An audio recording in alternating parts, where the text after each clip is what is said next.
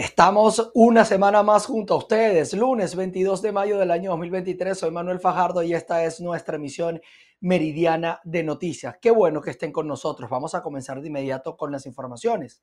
El Centro de Documentación y Análisis Social de la Federación Venezolana de Maestros publicó que el valor de la canasta básica en el mes de abril a través de un informe tuvo un incremento en los precios de más de un 10%. Además, a esto se le suma una caída del consumo de hasta un 25% reportada por Consecomercio. Nuestra compañera Irene Mejías justamente entrevistó al profesor economista Aaron Olmos para evaluar esta situación y esto fue lo que nos trajo. Sí, gracias por el contacto. Lo hacemos desde la ciudad de Caracas. La mañana de este lunes fue publicada la canasta básica o el valor de la canasta básica durante el mes de abril por parte de la Federación Venezolana de Maestros y el Centro de Estudios estudios, sendas. Ellos argumentaban que esta canasta se ubicó en 526.27 dólares a comparación de la del mes de marzo que se ubicó en 510.88. Para hablar acerca de este tema tenemos al economista y profesor Aaron Olmos. ¿Qué está ocurriendo y cuál es la caída en el consumo de los venezolanos con respecto a los precios especialmente de la canasta básica? Bueno, lo que está pasando es que eh, el poder de compra del bolívar se sigue debilitando, hacen falta más, más divisas para poder adquirir lo mínimo indispensable. Eh, estamos viendo un fenómeno donde inclusive la propia moneda extranjera está sufriendo pérdida de poder de compra, lo que nos habla de una, un peor desempeño del bolívar en la economía y de ahí vemos ese incremento en los precios promedios de esa canasta. El tema con esto es que está afectando también el consumo porque los salarios son insuficientes. Recordemos que el primero de mayo no se incrementó el salario, se aumentaron las bonificaciones. El salario sigue siendo uno de los más bajos del planeta, de América Latina evidentemente, y efectivamente esas bonificaciones no son suficientes para la cobertura de las necesidades. Unas necesidades que cuando vemos los detalles de esas canastas que tanto el SENDAS como el Observatorio Nacional de Finanzas calculan, nos hablan de un incremento mensualmente entre un 10 a 15% de la mayoría de los productos y, de los servicios. ¿no?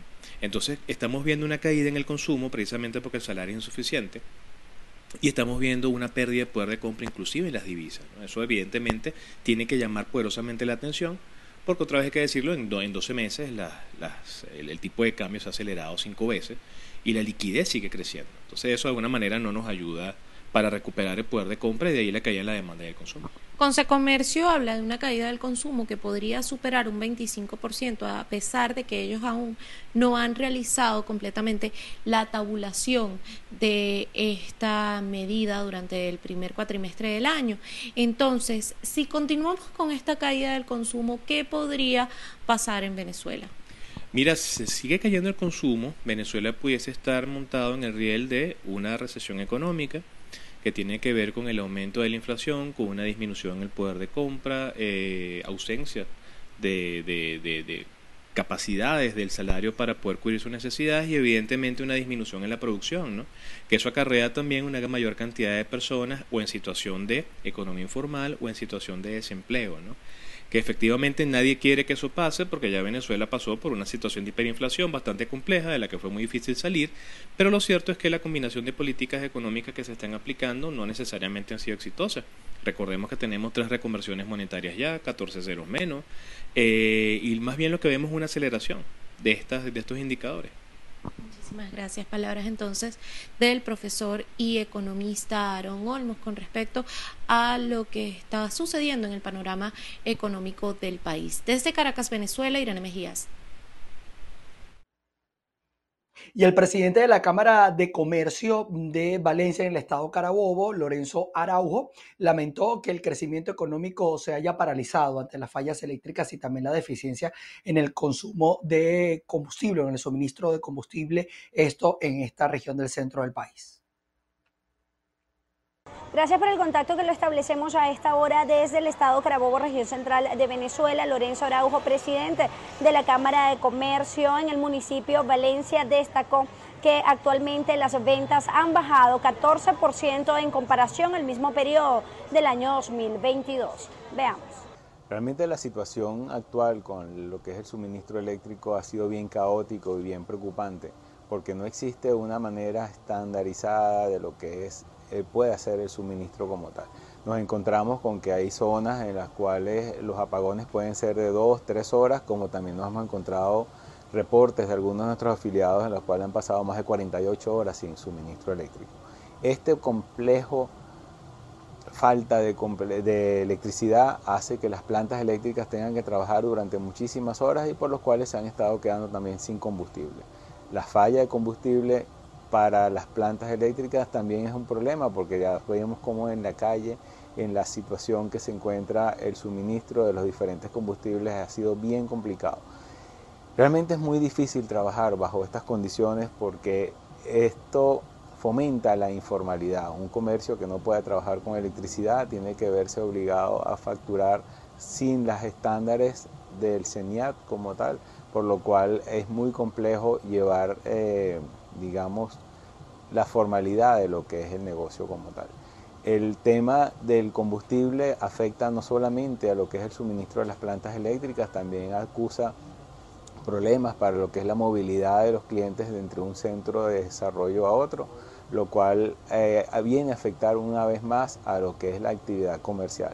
La actividad comercial se encuentra en estos momentos seriamente afectada con respecto al año pasado. En algunos sectores se acusa de un 14% por debajo de las ventas en el mismo periodo, lo cual no ayuda esta situación tanto del suministro eléctrico como el del combustible. El representante gremial instó a los organismos competentes a destinar políticas que ayuden a solventar los reiterados cortes eléctricos, así como las múltiples dificultades en el suministro de combustible en las diferentes estaciones de servicios que actualmente están afectando al sector comercial. Desde el estado Carabobo, región central de Venezuela, reporta para ustedes Ruth Laverde. Nos vamos hasta Nueva Esparta porque el tema de los servicios públicos sigue perjudicando el crecimiento de la actividad turística y económica en esta región, así lo advirtió Fede Cámaras. Este fin de semana se llevó a cabo en la isla de Margarita un importante evento que reunió a más de 200 empresas de marcas reconocidas como una vitrina de la producción nacional y atractivo para el turismo. Pero como un llamado de atención, el presidente de Fede Cámaras Nueva Esparta, Jesús Irausquín, dijo que los servicios básicos son definitivamente el gran techo que tiene la isla de Margarita.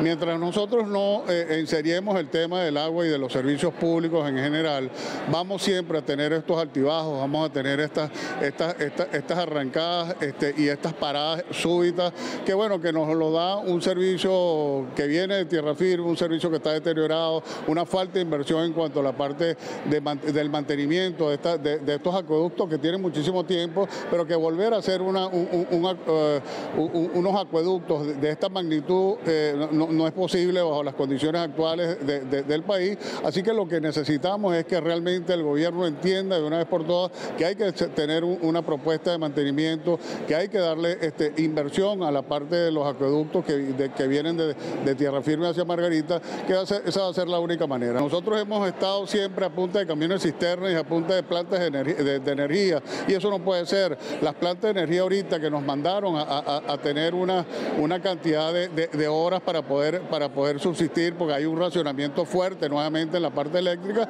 Ahí lo, eh, eh, lo que cuesta, lo que le cuesta al, sector empresarial mantener estas, estas unidades prendidas es un costo que no los, no los estamos, eh, no, lo podemos prorratear a ningún otro costo, porque bueno, ya, ya sabemos las limitaciones ahorita de turismo que tiene el Estado de Nueva Esparta. Así que definitivamente todo esto son costos que inciden en vez de nosotros poder abaratar en el destino, que podemos dar una mejor oferta, estas son las cosas que nos frenan y nos hacen imposible ser competitivos con el resto de los estados o con el resto de los destinos que tienen ya sus servicios bien estipulados, eh, eh, con, con todos los servicios ya de manera continua y sin ningún tipo de sobresalto.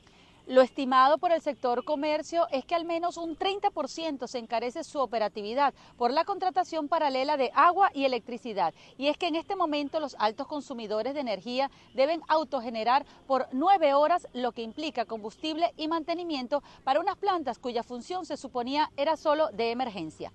Desde la isla de Margarita, Ana Carolina Arias. Les cuento que la producción de palma aceitera cobró gran importancia en los últimos años en el país y en Mérida se realizó el segundo encuentro de productores de palma, destacando los avances obtenidos recientemente. José Gregorio Rojas ha estado atenta, atento a esta situación y nos trae los detalles.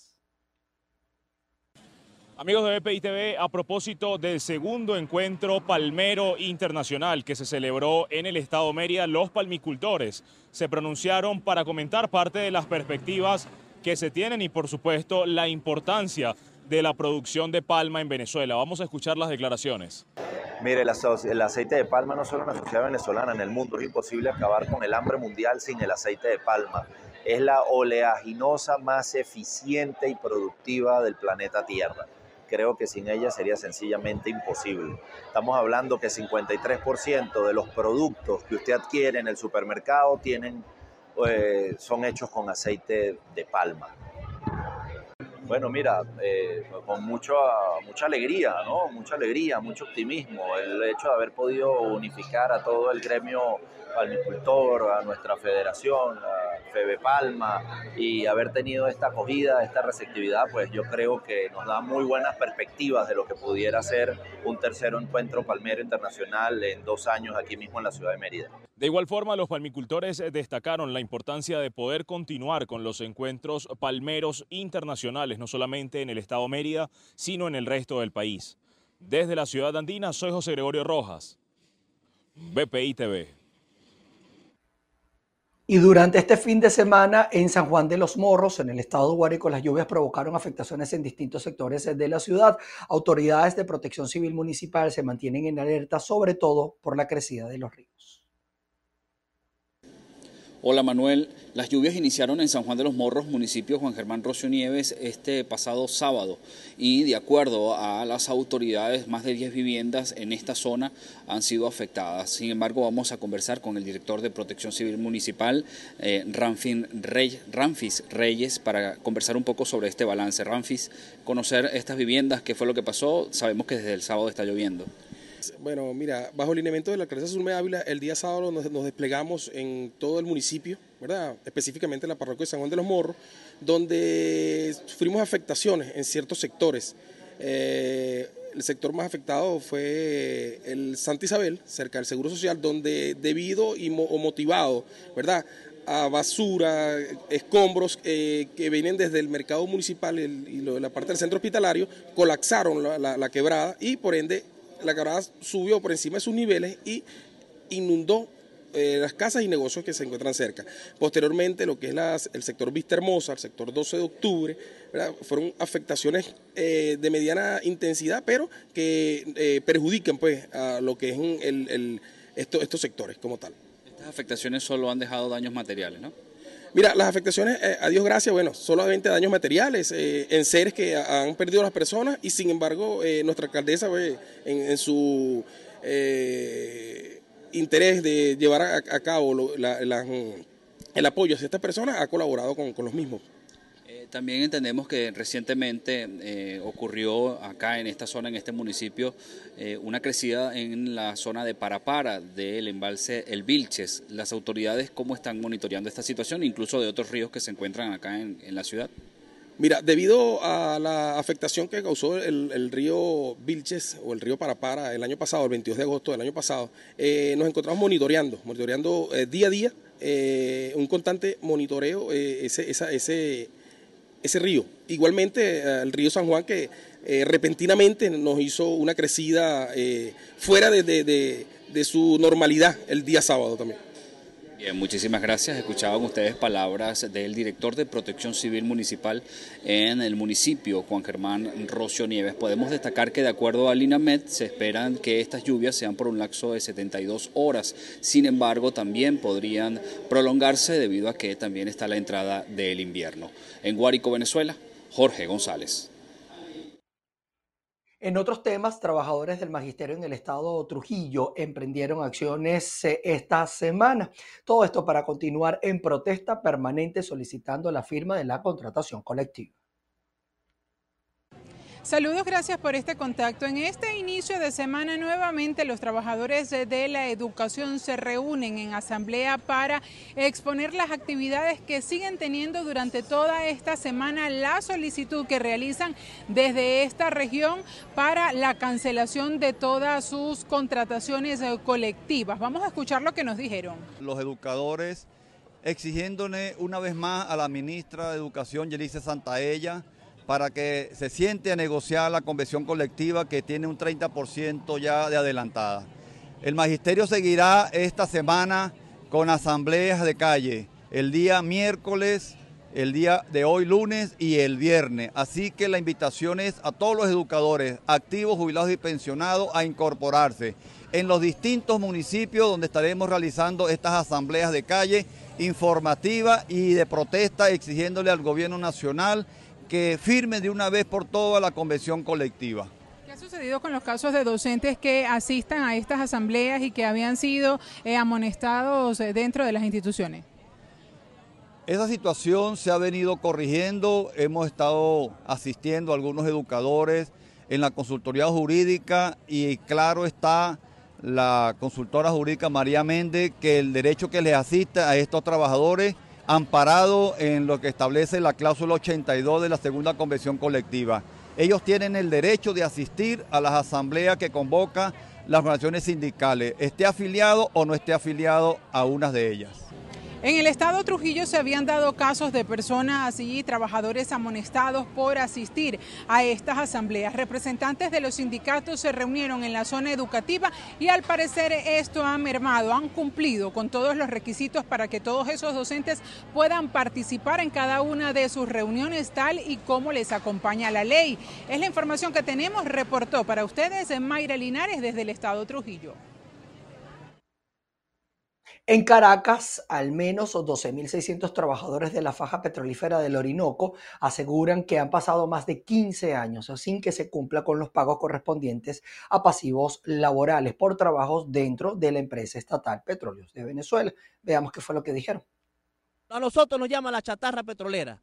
Me explico, porque claro, la cantidad de dinero que nos adeudan es tal ya que ellos dicen que ya nos pagaron, porque, o sea, si, usted multiplica 5.200 a esta fecha, bueno, la cantidad es grande. Entonces ya nosotros estamos cansados ya de, la, de, de, esto. Vamos a ver si esta semana en realidad ellos nos cancelan. Si no, vamos a venir todos los estados para acá, para Caracas, a protestar y nadie va a trabajar en la faja petrolífera del Orinoco porque estamos ya cansados ya que eh, eh, nos estén, además de, eh, peloteando, todas las instituciones saben, este, nosotros tenemos ahí carta de, a, la, la, Corte Penal Internacional, a la vicepresidencia, a la presidencia, y salen siempre que nos van a pagar y no nos cancelan. Ya estamos cansados ya, vamos a venir a tomar acciones contundentes, con la constitución en la mano.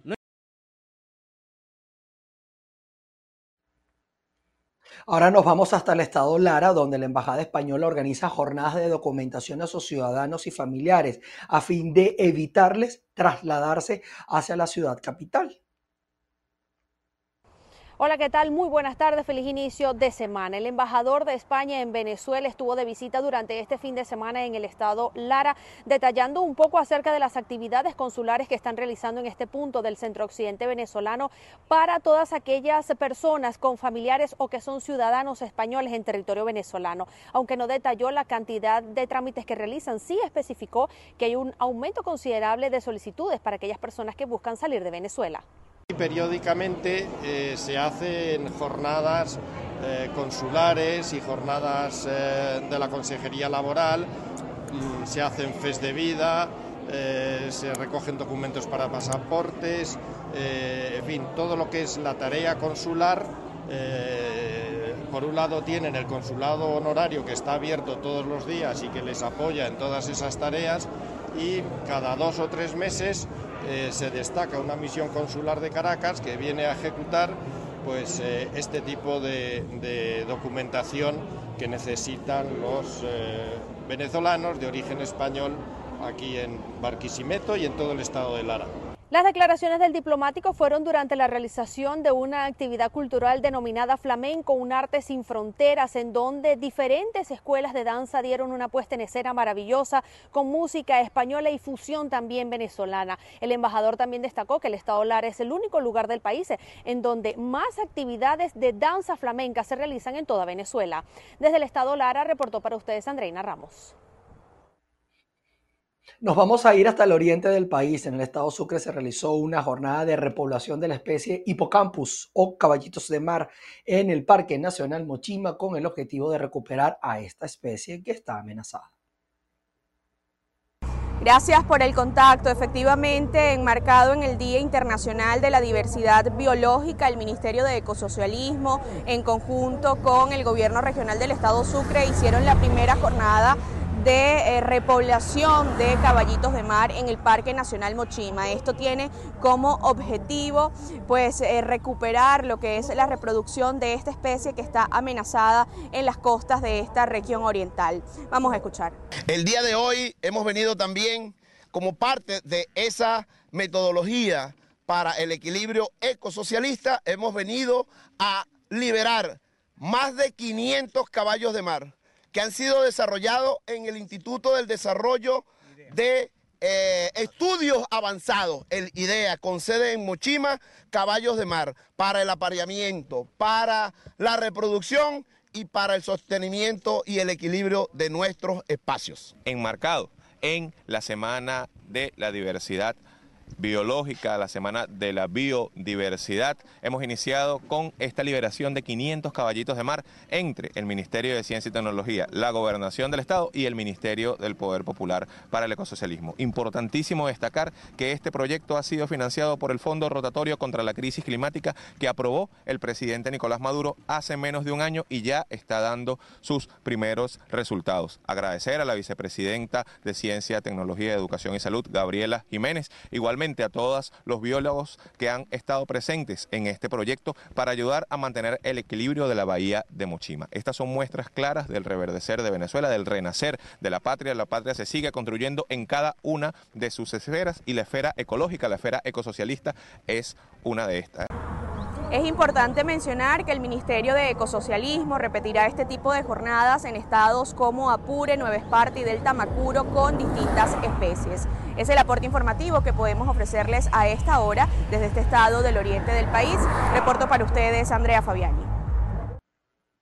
Y la paz total en Colombia sigue tambaleando porque el gobierno de Colombia suspendió el cese al fuego bilateral con las disidencias de las Fuerzas Armadas Revolucionarias de Colombia, conocida como Estado Mayor Central, luego del asesinato el pasado fin de semana de cuatro indígenas menores de edad que intentaron escapar tras ser reclutados a la fuerza por el Frente Carolina Ramírez, que hace parte de este grupo. El presidente Gustavo Petro anunció a través de un comunicado que se reactivan todas las operaciones ofensivas contra estos grupos armados. Y más de 150 eh, migrantes haitianos provenientes de Ciudad de México fueron trasladados por el Instituto Nacional de Migración a la ciudad costera de Acapulco, al sur del país. Veamos. Gerisma es un haitiano que tuvo que abandonar su país y su familia hace 10 meses tras un intento de asesinato y de arrebatarle su casa. Huyó a México para buscar una mejor suerte. Sin embargo, él y un grupo de más de 150 haitianos provenientes de la capital fueron abandonados a la deriva desde hace una semana en la ciudad costera de Acapulco. Lo que yo quiero hacer, yo quiero un país que me puede ayudar con refugio, que me puede conseguir papel, tengo libertad para trabajar. Eso que necesita.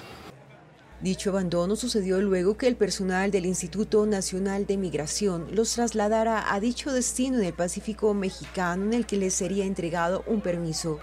Ivens es un ingeniero civil que salió de su país hace unos cuantos años debido a la crisis política y económica en la que se encuentra inmiscuido su país de origen. De ahora no tenemos destino, porque si tenemos papel aquí, quedamos aquí para trabajar. Para trabajar. Pero si no tenemos ayuda como trabajar y una vida mejor, me fui para, fuimos para otro país para buscar. Por eso salimos de no, no país. Para estos migrantes, ese papel o papelito que andan buscando es el permiso de trabajo o el permiso migratorio de estancia que emite el INM a personas extranjeras para poder permanecer en el territorio mexicano de forma regular. Sin embargo, su situación se ha complicado, ya que muchos salieron sin documentos que respalden su identidad. Hasta el momento ninguna autoridad se ha pronunciado ante dicha situación, por lo que los migrantes siguen a la deriva.